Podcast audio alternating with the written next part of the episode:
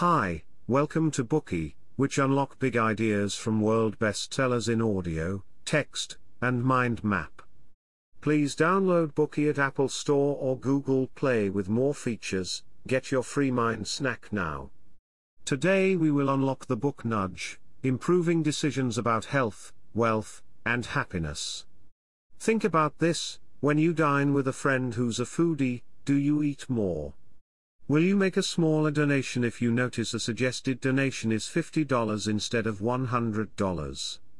Do you always buy the extended warranty when you shop for appliances even if you will never use it? Do you think the death tolls from hurricanes, riots, or bird flu are higher than from asthma? In fact, our judgments and choices are often wrong because we are not as clear minded as we imagine.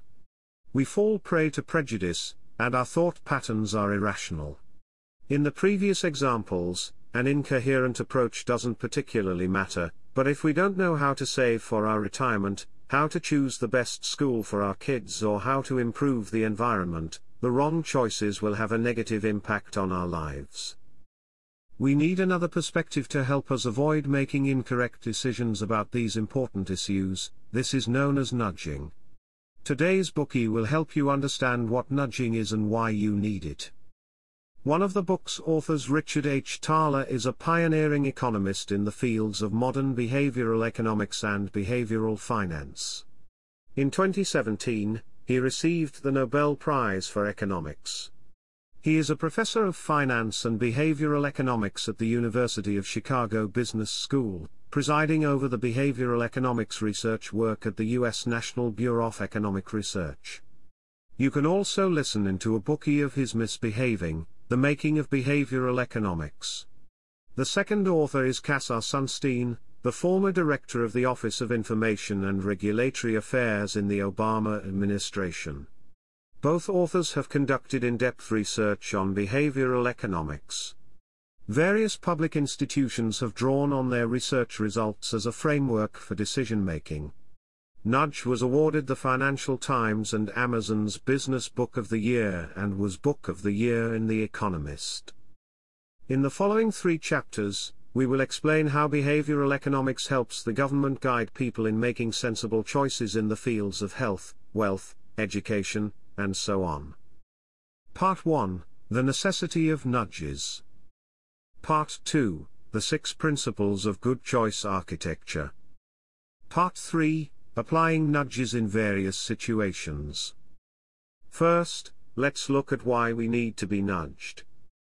Traditional economics holds that consumers and producers are always perfectly rational. The former acts to maximize their utility, and similarly, the latter always acts to maximize their profit. They are economic man, but in life, we know that such people are rare. Most people can't do two-digit multiplication and division without a calculator, and they forget their loved one's birthday. Social beings may be wise, but they are not completely rational. Compared to economic man, their predictions often miss the mark. Nobel laureate in economics Professor Herbert Simon once said that people have only bounded rationality, their thinking ability is limited. In the Bookey that introduced Thinking Fast and Slow by Nobel Prize winner Daniel Kahneman, we noted that people have more than one cognitive system. One is rational based on awareness of surrounding conditions, the other is based on intuition and emotional responses. Traditional economists hold that people usually think rationally and make decisions wisely according to a plan. In fact, People often use intuition to make decisions because just like instinct, it is quick and direct. However, intuitive thinking often involves bias. People are lazy and tend to maintain the status quo. This is a troublesome phenomenon, appropriately known as status quo bias. The author Sunstein encountered this issue in real life when he received a letter from American Express. He was offered five magazines free for three consecutive months, so he gladly chose the five magazines. But at the end of the three months, he kept receiving the magazines, and then he had to pay unless he cancelled the subscription. In the end, for ten years, he was charged for magazines that he barely ever read. He would have unsubscribed long ago if it wasn't for the status quo bias caused by intuitive thinking. Moreover, people's intuitive thinking makes them susceptible to temptation. Intuition makes everyone blind, even rational economists. Thaler once invited his economist friends to dinner. Before the main meal, Thaler served his guests with cashew nuts. They munched on the nuts and would have continued until they lost all interest in the main dish if Thaler hadn't taken the nuts away. The guests thanked him. The guests were so tempted by the nuts that they just kept eating them. They didn't realize continually putting cashew nuts into their mouth that they would lose their appetite for the dish that was to come. People's intuitive thinking holds them in a comfortable situation. Diminished self-control and mindlessness make it difficult for people to behave in a way that is in their best interests. We need nudging precisely because intuitive thinking habitually prevents us from making rational decisions. Simply put, nudges are not a means to compel, but a means to arrange an environment that makes good choices more appealing, directing people's decisions and ultimately helping them to live more fulfilling and healthier lives. The purpose of nudging is to aid people, giving them scope to adapt and improve unhealthy lifestyles. It may sound paternalistic, but nudging is non coercive. The original motive is safeguarding freedom of choice. The two authors describe it as libertarian paternalism. A different sort of professional namely a choice architect is needed to implement nudging. The choice architect will improve people's lives by improving their decisions. Next is an example to further illustrate exactly what nudges are. What should we do if we want children to eat more healthily at school? Should we ban junk food at school? This is a mandate, it is not a nudge. What would a nudge be then? Changing the location of the food would be a solution. Carolyn is the director of food services for a large city school system, in charge of the meals for hundreds of thousands of students in hundreds of schools. Let's find out how she does it. Without changing the types of food supplied, Carolyn simply altered the way food was presented. Then she watched and tracked how much of each food was sold in different displays. For example, some schools put the French fries at eye level for children to see, while other schools put carrots in the same spot. Carolyn discovered that food presentation greatly changed the volume of sales with a fluctuation of up to 25%. In other words, the food environment affected children's choices. Carolyn learned how she could increase children's choice of healthy foods and discourage them from eating unhealthy foods. In the last example, the children still make their own decisions, and their rights are not restricted. This effect is what we call liberalism. It guarantees people's freedom of choice.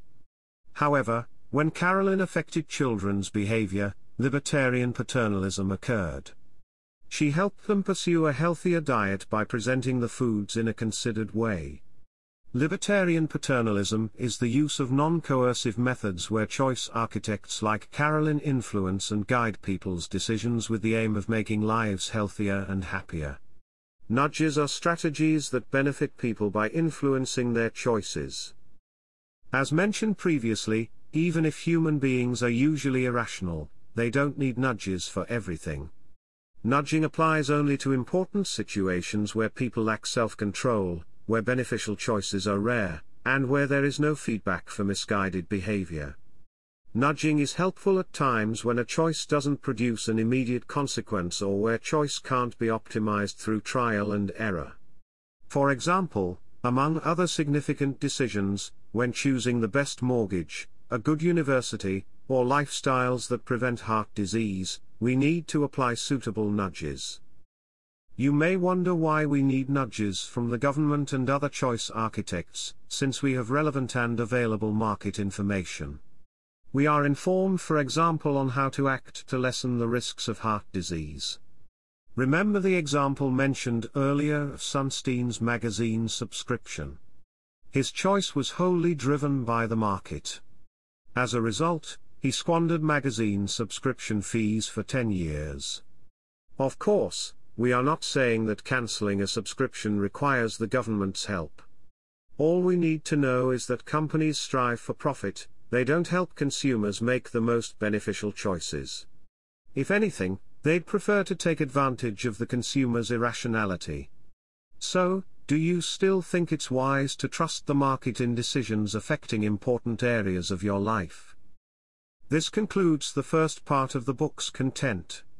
We have understood that humans are social beings, irrational, and often fall back on intuitive thinking. Not only does this kind of thinking makes us prone to prejudice and error, but it also makes it difficult for us to resist temptation. We can't rely on the market to make the right choices, we need nudges in important situations where our self-control is lacking. At such times, when we are blind to consequences, we are unlikely to make the most beneficial choices. Nudges can maximize our benefits while preserving our freedom of choice.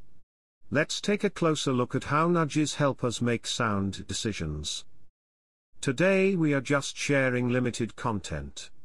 To unlock more key insights of world-class bestseller please download our app.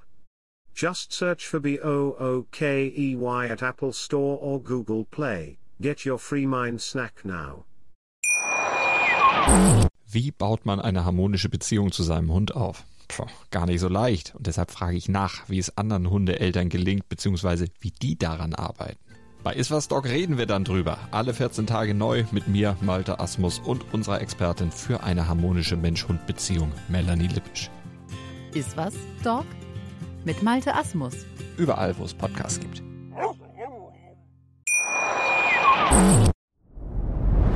Dir hat dieser Podcast gefallen? Dann klicke jetzt auf Abonnieren und empfehle ihn weiter. Bleib immer auf dem Laufenden und folge uns bei Twitter, Instagram und Facebook.